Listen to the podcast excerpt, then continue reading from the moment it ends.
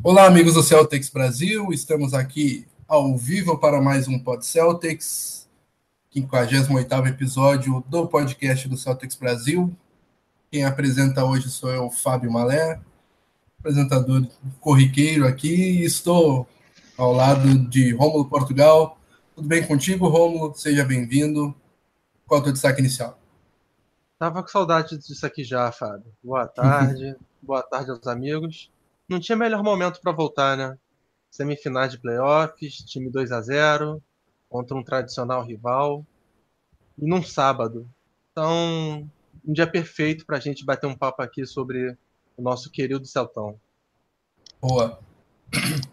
E já registrar é, quem está nos acompanhando aí, NBBR, Kenderson Souza, Matheus Nossa Silva, estão nos acompanhando aí e nos e... cornetando, né? Com razão.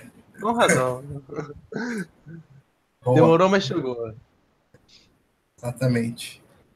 Uh... Então vamos é, começar dando uma, uma, um apanhado geral sobre as últimas semanas aí.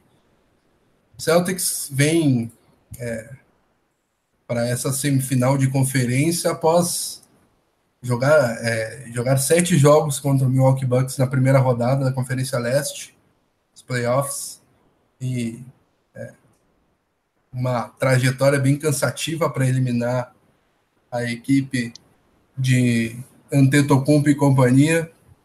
O que, que tu achou da, é, dessa série, é, Rômulo?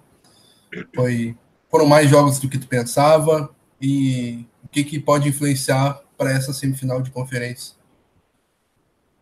Então, vamos lá. É, eu gostei. Eu tinha votado em cinco jogos, né? Celtics 4 a 1 mas vejo lados positivos, vejo coisas positivas em a série ter tido sete jogos, principalmente porque eu creio que grande parte da torcida acredita que o título não vai vir esse ano, né? Mas o que nós podemos tirar de proveito é da experiência desses garotos diante de tantas lesões. E não tem coisa melhor de ganhar experiência em playoff do que disputar um jogo 7.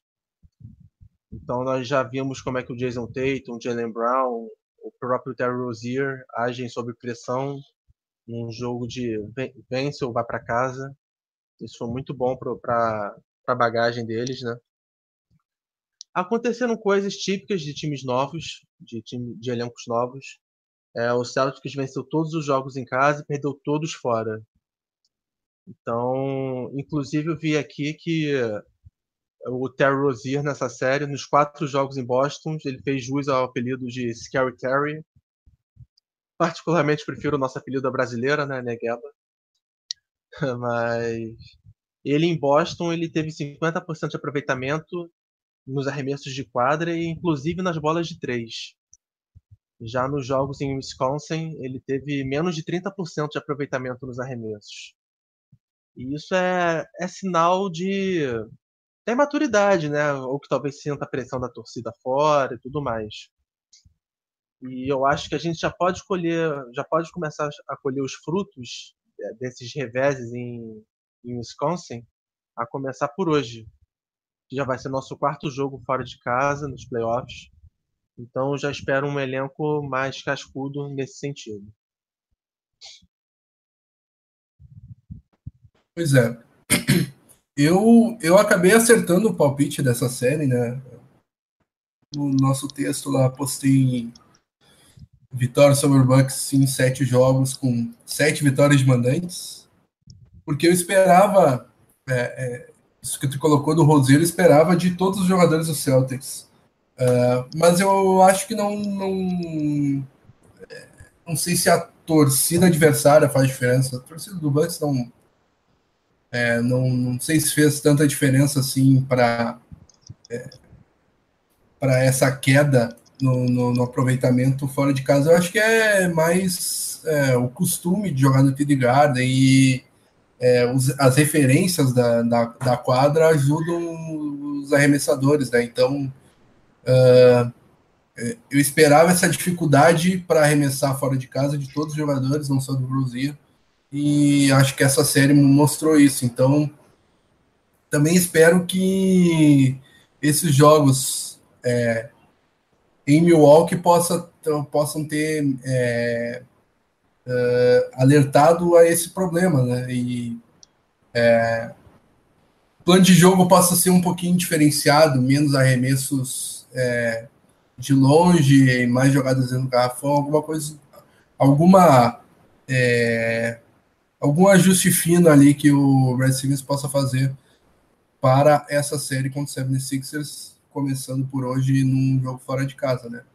Mas Sim. vejo vejo assim, assim como tu falou também, é, assina embaixo em relação à experiência e criar casca para esses jovens. É a colocação é perfeita quanto a isso, é uma oportunidade é, sem igual para esse elenco tão jovem. Uh, então, com, com a vitória sobre o Bucks em sete jogos na série de primeira rodada, é, deu que o cruzamento fosse Celtics e 76ers, segunda e terceira melhor campanha da Conferência Leste. 76ers que passou pelo Miami Heat em cinco jogos, teve um grande descanso em relação ao Boston Celtics, mas é, na partida número um, um Celtics vindo é, de um jogo duas, duas noites antes e sem Jalen Brown machucado, esperava, eu esperava pelo menos, uma vitória Sim. até um, um é, não digo fácil, mas é, mais simples assim, confortável do 76ers e o Boston Celtics, felizmente. É, é, Foi o Celtics quem teve a vitória confortável, né? É, exatamente. Celtics fez tudo o que eu não esperava e, e muitos não esperavam. O primeiro trio que fez mais de. É, fez 26 ou mais pontos desde Rondo Pierce e Allen em 2009, é, que foi o trio é, Horford com 26 pontos, Tatum com 28, Rozier com 29. Como que tu viu essa vitória bem incontestável contra o 76ers nessa primeira partida, Ron? Bom, esse primeiro jogo, ele, o que ele teve de brilhante, para mim ele também teve de atípico, né? porque o Celtics é, praticamente acertou 50% das bolas de três e o 76ers acho que teve menos de 30, teve menos de 20% nos acertos das bolas de longa distância. Então o Celtics ganhou o jogo nisso, porque só em bolas de três a diferença acho que foram mais de 30 pontos de diferença. Isso, isso por si só já fala muito da, dessa diferença no placar final que teve. É, o Al Horford, né, mais uma vez, teve mais de 20 pontos nesse jogo. O Terry Rozier também. E o Jason Tatum também. Os três combinaram para mais de. Os três é, tiveram mais de 25 pontos cada um. E isso não acontecia desde os tempos de Larry Bird, nos anos 80. Isso fala muito já como essa partida foi especial para o Celtics. O que nós vimos foi muito especial. E como você falou, sem Jalen Brown, que era o nosso cestinha nos, nos playoffs até aqui. E mesmo assim, o Celtics foi lá e pegou um time que já estava descansado há quase sete dias. A gente vindo de um jogo 7 que a gente acabou de descrever. Foi surpreendente. É, você pode colocar como quiser, se foi na camisa, se foi na magia do TD Garden. O que eu sei é que a gente viu uma partida histórica, né? Como eu acabei de falar, que aconteceu uma coisa que não ocorria desde os anos 80. E isso deu confiança para o time. Também deu um choque de realidade para o Philadelphia. Todo mundo falando que o Philadelphia havia vencido 20 dos últimos 21 jogos. Inclusive eu falei isso né, na nossa análise de palpite lá do site. Só que se tem uma equipe para quebrar prognóstico em 2018, essa equipe é o Celtics. E ela fez isso mais uma vez. Boa. E após esse jogo maravilhoso, na segunda-feira, tivemos jogo 2 na última quinta. Uh, em Boston ainda, claro. Uh, e uma vitória suada, batalhada, por 108 a 103. Uh, o Celtics contou com o retorno de Jalen Brown vindo do banco, que fez boa partida. Uh, e tivemos mais uma boa partida do Terry Rozier, que chegou a flertar com um triplo-duplo. É, Tatum e Smart pontuaram muito bem. Horford pegou bastante rebote, foi o maior plus-minus da partida. E, e esse segundo jogo, Romulo, como que tu é, resume essa partida e essa segunda vitória na série?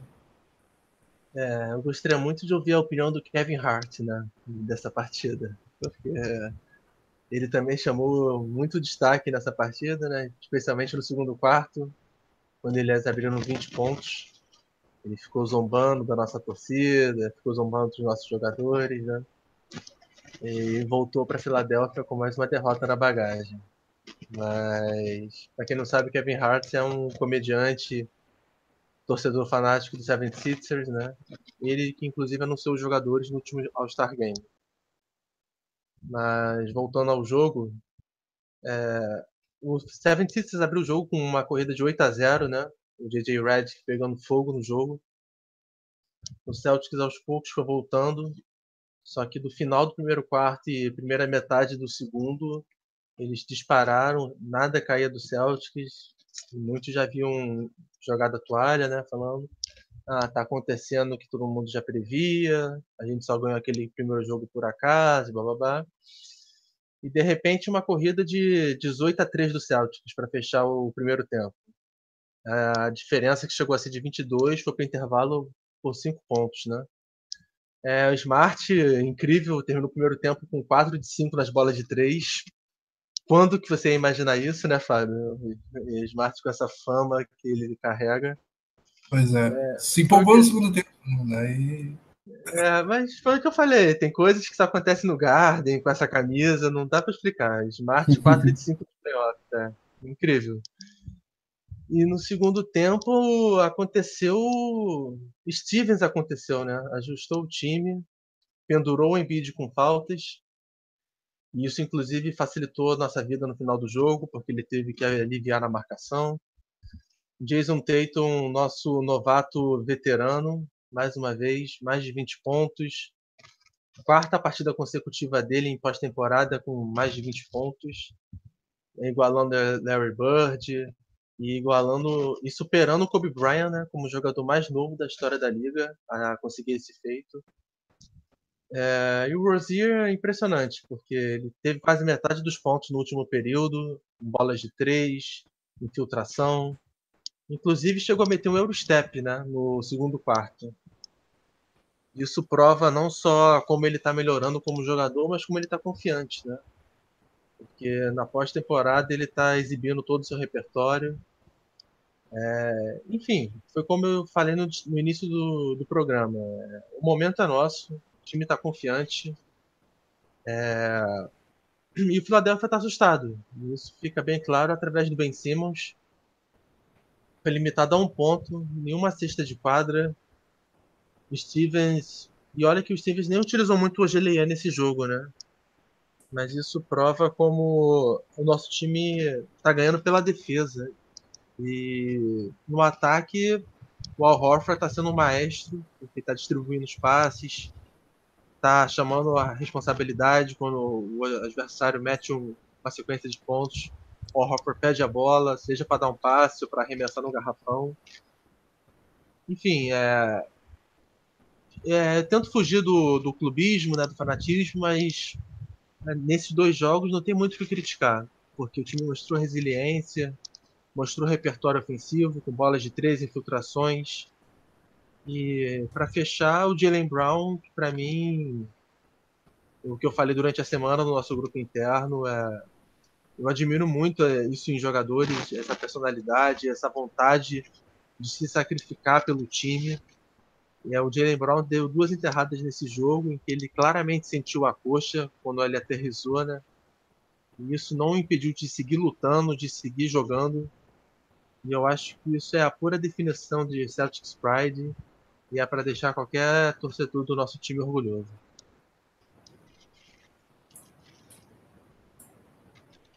Boa. Uh, registrar aqui os comentários dos amigos. Benjamin Tabai diz que o Celtics vai ganhar por 7 na final da NBA. Olha. Uau. Wagner Rosendo, boa tarde, vamos que vamos, que já vamos ficar 3 a 0 Tomara, boa. Guilherme Trivelato. O Paulo boa noite, Nobre amigos. também nos hoje... comentários, Fábio. é, Daqui a pouco aparece. É... Hoje que calaremos aquele marrento do Embiid, ó, falaremos disso daqui a pouco. Kenderson Souza, Celtics está 36 a 0 nos playoffs depois de abrir 2 a 0. E o 76ers está 0 zero alguma coisa de é, tá depois que está perdendo o 0-2, né?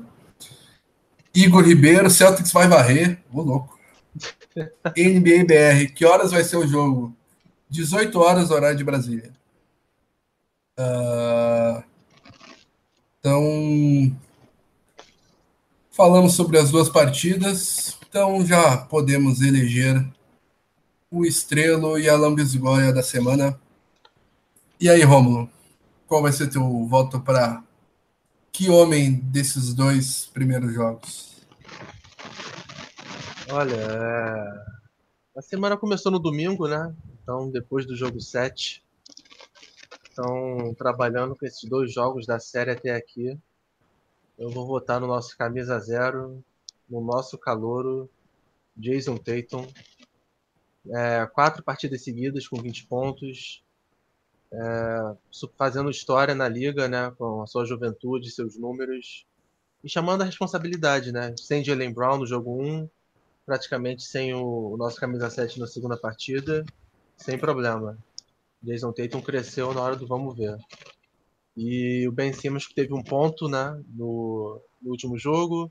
O Donovan Mitchell também teve um aproveitamento pífio ontem. É, então também para prestigiar nosso calouro, o verdadeiro calouro, né, Fábio? Como a torcida está gritando, é, eu voto no Jason Tatum. Boa. O meu voto vai para o Terry Rozier, que lidera o Celtics em, nas principais estatísticas, 24,5 24 pontos, 7,5 rebotes, 7,5 assistências. Uh, o Rozier, que foi é, líder em assistências em, é, em cinco partidas já né, nessa pós-temporada, líder da partida em assistências. Então ele está mostrando que é, o que muitos falavam que realmente era um defeito seu, de ele não tinha essa capacidade de criar para os companheiros, mas jogos de 9, 8, 9, 9, 9 assistências, está mostrando que evoluiu bastante e por conta disso tudo, tem meu voto para o que homem dessa semana. E já registrar aqui os comentários dos companheiros aqui. O Igor Ribeiro lembrando que o jogo, o jogo do Celtics passará na ESPN, boa. André Vitório falando que o Philadelphia tá 0-11 iniciando com duas derrotas, boa. Era essa informação mesmo. Benjamin Tabai é, vota no Rosier para o que homem, dizendo que o Rosier é melhor que o Kyrie Irving. Ô, louco. Empolgation. Igor Ribeiro também vota no Terry Rosier. Uh, Kenderson Souza também vota no Terry Rosier. Uh, Matheus Lança Silva te acompanha no Tatum. Kenderson Souza lembra também que o Terry Rosier está com zero turnovers em vários jogos. Bem lembrado. E eu acho que Uh, ah, bom comentário do André Vitório falando que o Roseiro é o segundo jogador em TPA, ficando atrás apenas de LeBron James. Muito bom. Uh, então, no desempate da galera, fica o Roseiro como que homem. E o troféu Lambisgoia, Rômulo. Esse é. vai ser um pouco mais complicado. Sim, é... sinceramente não tem, Fábio. Dessa vez eu tô paizão aqui. Tem como votar no Smart, que votou, voltou no jogo 5 e decidiu a série? Não tem. Jalen Brown, um coração que tá tendo? Não tem. O próprio Morris, que é porra louca aí, chutando quando não tem que chutar. mas tá metendo bolas importantes. Rozier nem se fala, Tatum, Horford, Stevens. É, não tem como, não tem como. O Gileyer, que decidiu também a série, marcando o grego. Sinceramente, não tem como, Fábio. É, essa semana, tô paizão aqui, tô no filme da Don Sandler, né? Não tem, não tem lambisgoia. Para não, não ficar sem voto, eu vou votar no Monroe. É, foi adquirido é, com alta pompa e tem seis minutos nessa série contra o 76ers com razão, porque quando entra é, não consegue, é, parece que desaprendeu a enterrar e pega seus rebotes, mas é, não defende nem ponto de vista. É um Olinick que não tem bola de três. É bizarro. Então, sinceramente, não tem como. Aqui é, o, o André Vitória elegeu o Nader só pela existência. o Igor Ribeiro votou no Baines, e eu discordo veementemente. Eu acho que ele defendeu muito bem nos, é. nesses dois primeiros jogos. E no jogo 7 também, contra o Bucks, o Baines vindo do banco, foi incrível também. É, Baines eu não tem como, desculpa, Igor. Mas...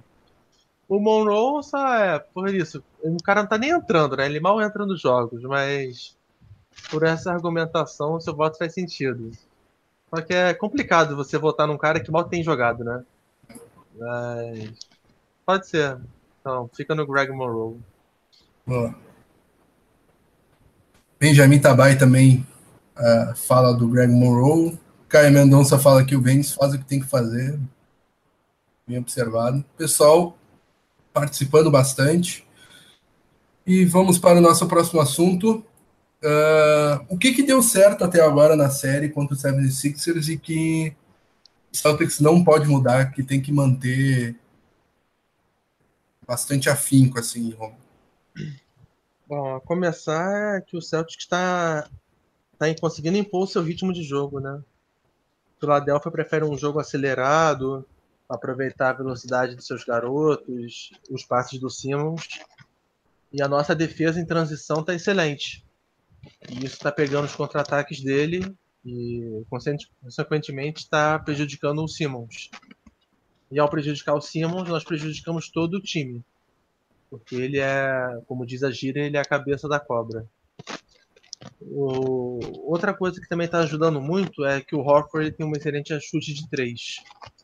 Então, o Horford, quando vem para o perímetro, ele tira o Embiid de lá de dentro. E isso possibilita as, as enterradas do Tatum, as infiltrações do Rozier, que nós vimos muitas vezes nesses dois primeiros jogos.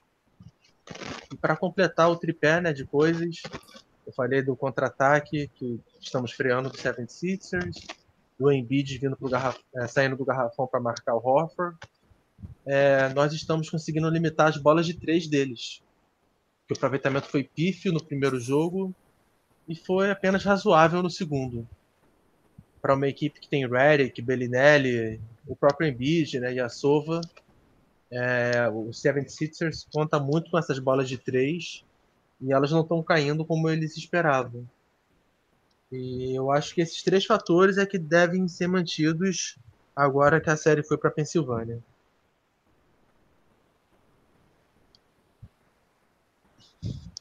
Boa. É, eu acho que a defesa, em especial limitando uh, a, o jogo de transição deles, como tu falou, e em especial o Ben Simmons é algo que temos que elogiar bastante. Uh, o Simmons que tem é, 12 turnovers na série e tem 19 pontos, sendo que ele fez um pontinho só no segundo jogo. Uh, acho que isso tem funcionado muito bem para o Celtics. É, o Celtics começa a, a, defesa com uma zona 3-2, fechando bastante. E depois, quando, quando o Simmons abre a bola para é, rodar a bola para o ataque deles girar, Daí volta a defesa homem-homem, isso eu achei uma. É, tem um, um, é, um, vídeo que mostra, mostra bem isso, que é um, essa defesa híbrida do, do Celtics para parar essa, essa transição do Ben Simmons é, é muito bacana de, de olhar essa peculiaridade tática que o, que o Brad Simmons colocou na, na série, né? Uh, e ofensivamente eu tô gostando do, do, do, do, time rodando, rodando bem a bola, sem forçar arremessos. Uh, coisa que aconteceu bastante no, no, no jogo, na, na, série contra o Bucks. Uh, dificilmente o, o, o, Celtics vai para um isolation e para um chute contestado, é, excetuando o Morris, claro. Isso é da essência dele. Car Morris. Car, Car Morris Anthony. Mas, é, tirando o, o, Morris, até o Smart não tá dando cabeçada aí. Então, acho que é, temos esses destaques ofensivos e defensivos para é, pontuar, assim. Uh, o pessoal tá, tá, tá bem efusivo aí, conversando entre eles, muito bacana. É, o Benjamin Tabai fala que uh, o Sixers vive de perímetro, anular isso do Sixers só sobra o Embiid de perigoso, é, como a gente colocou aqui. Uh, e o Andrei completa esse comentário do Benjamin Tem que, não, que também está sofrendo, né? É, exatamente, não é que o Sixers está sofrendo com o Horford e com o Baines. Exatamente. Então, Uh, e isso de, deve se manter mesmo, né? Fechar o, o Embiid, dar uma dificultada nos arremessadores do perímetro, que vai sobrar basicamente o Embiid mesmo. Uh, e o que, que tem de, de ruim que precisa ser corrigido pelos. que pode ser corrigido pelo Celtics para essa segunda partida? Vamos. Terceira, né? Terceira, é, exatamente para mim. É, outra coisa, é, se o time voltar, é, ou melhor, se o time repetir o primeiro tempo da, da, partida, da segunda partida, vai perder. Não dá para você ficar atrás de 20 pontos em pós-temporada e achar que vai reverter isso quando bem entender. Ainda mais fora de casa, né? Isso aconteceu no jogo 13 em Milwaukee, aconteceu no jogo 2 agora em Boston Talvez o fator casa tenha sido diferencial para nós virarmos. Mas especialmente fora de casa, você tem que começar o jogo muito atento. Ainda mais na Filadélfia, né, em que a torcida é muito presente. Porque aí você já tira a pressão da torcida do jogo. E aí meio que fica neutro. Então, se o Celtics conseguir impor um ritmo de jogo já nos primeiros 12 minutos, ah, talvez ah, o nervosismo do 76ers sabendo que não pode ficar 0-3 na série, possa pesar a nosso favor. Então o Celtics tem que corrigir isso, entrar mais focado nos primeiros minutos, impedir longas sequências de pontos deles, né, as famosas runs, e aí o resultado, o resultado positivo pode acontecer. E fa falar em torcida, assim, algo que pode acontecer, assim, que é fora do basquete e que pode trazer a torcida deles pro, pro jogo é se aparecer num telão assim alguém do, do, do Eagles.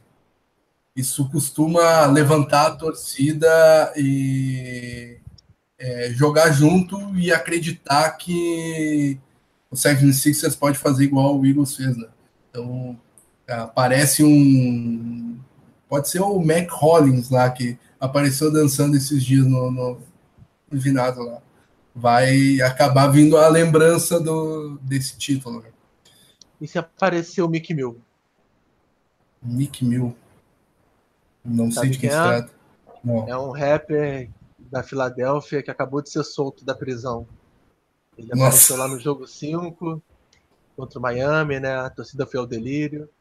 Ele inclusive estava em Boston no jogo 2 é, tem até uma foto engraçada circulando na internet, porque tem o, o Gucci, que é outro rapper, que é de Boston, e o Mick Mill nos extrem nas extremidades, e o Robert Kraft, bem velhinho, dono do Patriots, no meio dos dois, tentando apaziguar o trash talk deles. Essa foto viralizou. Então talvez Bom. o Mick Mill também ajuda, né? Vamos ver. E eu acho que é, que pode ser corrigido na série, eu concordo bastante com o André Vitório. Ele colocou ali que saber jogar fora de, de, de casa e controlar os ânimos. Acho bem colocado. Inclusive, acho que. É, é que isso vem com a maturidade e tal, mas é, acho que falta controle da situação. Mesmo que a nossa bola esteja caindo e a bola deles não esteja caindo, não existe arremesso de 10, né? Então vai lá, vai numa bolinha de segurança, toca no Horford, no post bolinha de 2. Tá 20 pontos, vai para 18, azar. Mas tu fez aquele ponto.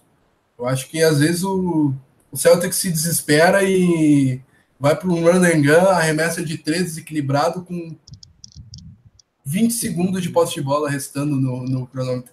Então, é, esse, esse, esse comentário do, do, do Andrei vale bastante a pena, era algo que eu ia colocar também. Faz bastante sentido. Uh, e tu acha que o Jalen Brown deve voltar ao time titular, Romulo? já saiu a notícia que ele vai vir do banco, né? Hum. Eu acho que não. Eu acho que não, porque ele não tá 100%. Uhum. E pelo menos para começar o jogo, foi o que nós falamos, né? Tem que começar o jogo muito atento fora de casa para evitar que a torcida cresça e o time também.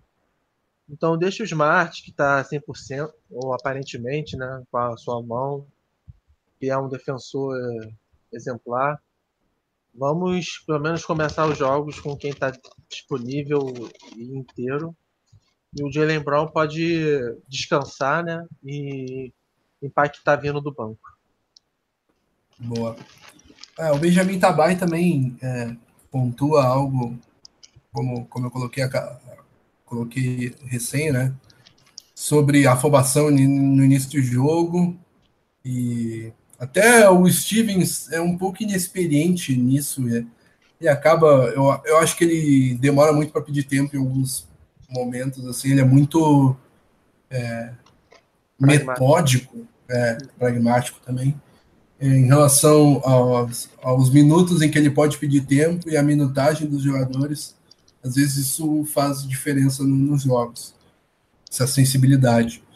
E eu concordo que o, que o Brown venha do banco, até porque ele foi uma peça que, li, que liderou o banco no, no último jogo, eu gostei disso. Uh, trouxe pontuação vinda do banco, coisa que o Morris não, não, não, conseguiu fazer em nenhum dos dois jogos, então acho que o Brown acrescenta nisso. É claro que o Celtics perde bastante em armação vindo do banco, né? Uh, com o Smart vindo do banco, por exemplo, o Larkin nem precisaria é, vir para quadra, por exemplo, ele jogou 10 minutos no último jogo. Mas o, o, o Larkin também é, é, é, é, fraco, mas não tem sido tão ruim assim na defesa, tem se esforçado bastante, tem surpreendido pelo menos na defesa. Então, e até o Smart correndo atrás do Redick é bem melhor do que o Brown, né? Verdade. E o que, que, podemos esperar de mudanças do, do, do, do Brett Brown para esse, esse jogo 3? O que, que tu acha que pode vir de surpresa aí que o Brett Brown pode fazer pro, na, na achei, equipe do 76? Eu achei curioso o que ele falou na coletiva pós-jogo 2. Per, é, perguntaram por que ele tirou o McConnell do jogo e recolocou o Simmons, sendo que o jogador reserva estava atrapalhando muito os Celtics, né? Tava muito bem no jogo e o Simmons fez essa partida que nós acabamos de mencionar. E ele disse que, em outras palavras, ele acabou admitindo que o objetivo é dar experiência aos principais jogadores. E vencer talvez fique em segundo plano. Eu achei isso muito curioso, porque normalmente a gente espera que vencer sempre seja prioridade, né? Mas pelo visto o objetivo é dar casca aos jogadores que serão a base né, dos 76ers para os próximos 10, 15 anos, como o Ben Simmons e o Embiid. Por isso que ele voltou com o eventual calor, né? É, mas mudança no time titular não vai acontecer, até porque o Brett Brown já falou que ele acha que o seu quinteto é o melhor time titular da liga, entre os 30 times. É, o que pode acontecer é a maior minutagem para o McConnell, já que ele fez por merecer após a sua segunda partida na série. E vamos ver, porque Bellinelli e a Sova não creio no Fultz aparecendo. Não acho que ele vá dar as caras agora no terceiro jogo. Então o máximo que eu vejo é isso. Talvez uma maior minutagem para o McConnell. Fora isso, ficarei surpreso. Boa. Eu, eu acho que é, a pergunta até que eu coloquei na nossa pauta é o que podemos esperar de mudanças. Eu acho que não vai, não vai haver nenhuma mudança drástica assim. Até no, no estilo de jogo, não creio que o, eu creio que o Brett Brown vai apostar na queda de rendimento do Celtics e vai manter o que o 76ers fez a temporada toda. Uh, talvez uh, se ele é, se ele fosse mais uh, arisco, digamos assim, uh, ele pudesse apostar no McConnell como titular no lugar do Saric, foi algo que aconteceu bastante durante a temporada, né? Uma formação mais baixa e um McConnell que tem bem mais é, uh, velocidade para conseguir marcar o Rosier mas eu não acho que isso vai acontecer. Talvez se é, é, durante a partida isso possa o, o Marcano terminar a partida no lugar do Saric, se ele é, for bem assim, mas é, não de começo não espero uma mudança mesmo. Uh, e para fechar, vamos fazer vamos com palpites para esse jogo 3. Para fechar nosso programa aqui. O Abre o Jogo ainda está acontecendo na ESPN. O Benjamin Tabai já, já nos, nos deu, mandou um abraço e já foi ver o jogo. Boa. Ele foi pegar a gelada na geladeira. É, né? era o que eu queria dizer: pegar a cerveja, preparar a pipoca para ver o jogo. Em três minutos dá fazer uma pipoquinha. Uhum. Uh, e qual que é o teu palpite para esse jogo? Olha, levando em consideração que quem fica atrás 3, é 0-3 nunca reverteu na NBA, eu acho que o Philadelphia vence esse jogo. Porque sabe que precisa vencer. Então eu vou colocar Philadelphia por 10 hoje. É, eu, eu imagino uma uma vitória do 76ers uh, bastante contundente para mostrar que estamos na série. Então, esse teu 76ers por 10 é bacana para não, não ser igual 76ers por 12. Mas eu espero também o domínio do, de Filadélfia hoje. O pessoal não concorda com a gente nos comentários. Igor Ribeiro o fala. Paulo Nobre tá aí. É, Celtics 113, Sixers 112. André Vitória também aposta em Celtics por um ponto. Game winner do Horford. Boa, André. É... E. Pode deixar, André. E. Acho. Acho que é isso então. Palpites. É isso. Zé Boquinha, Ricardo Bugarelli e Geraldo Marques já na mesa ali, fazendo o jogo. Muito obrigado, Rômulo Mendonça, Rômulo Portugal. Ô, louco. Rômulo Portugal, pela presença aí. E um abraço. Isso quer... abre a nossa cara, né, Fábio? É, é, exatamente. E quer. Olha, ó, o NBBR Sixers vence por 8. Matheus Lança Silva, Celtics por 8. Boa. Feito. Valeu, gurizada. Obrigado pela Falou, participação galera. de todo mundo aí. Valeu, Rômulo. Um abração. e até a próxima. Valeu, galera. Abração. Tchau, tchau.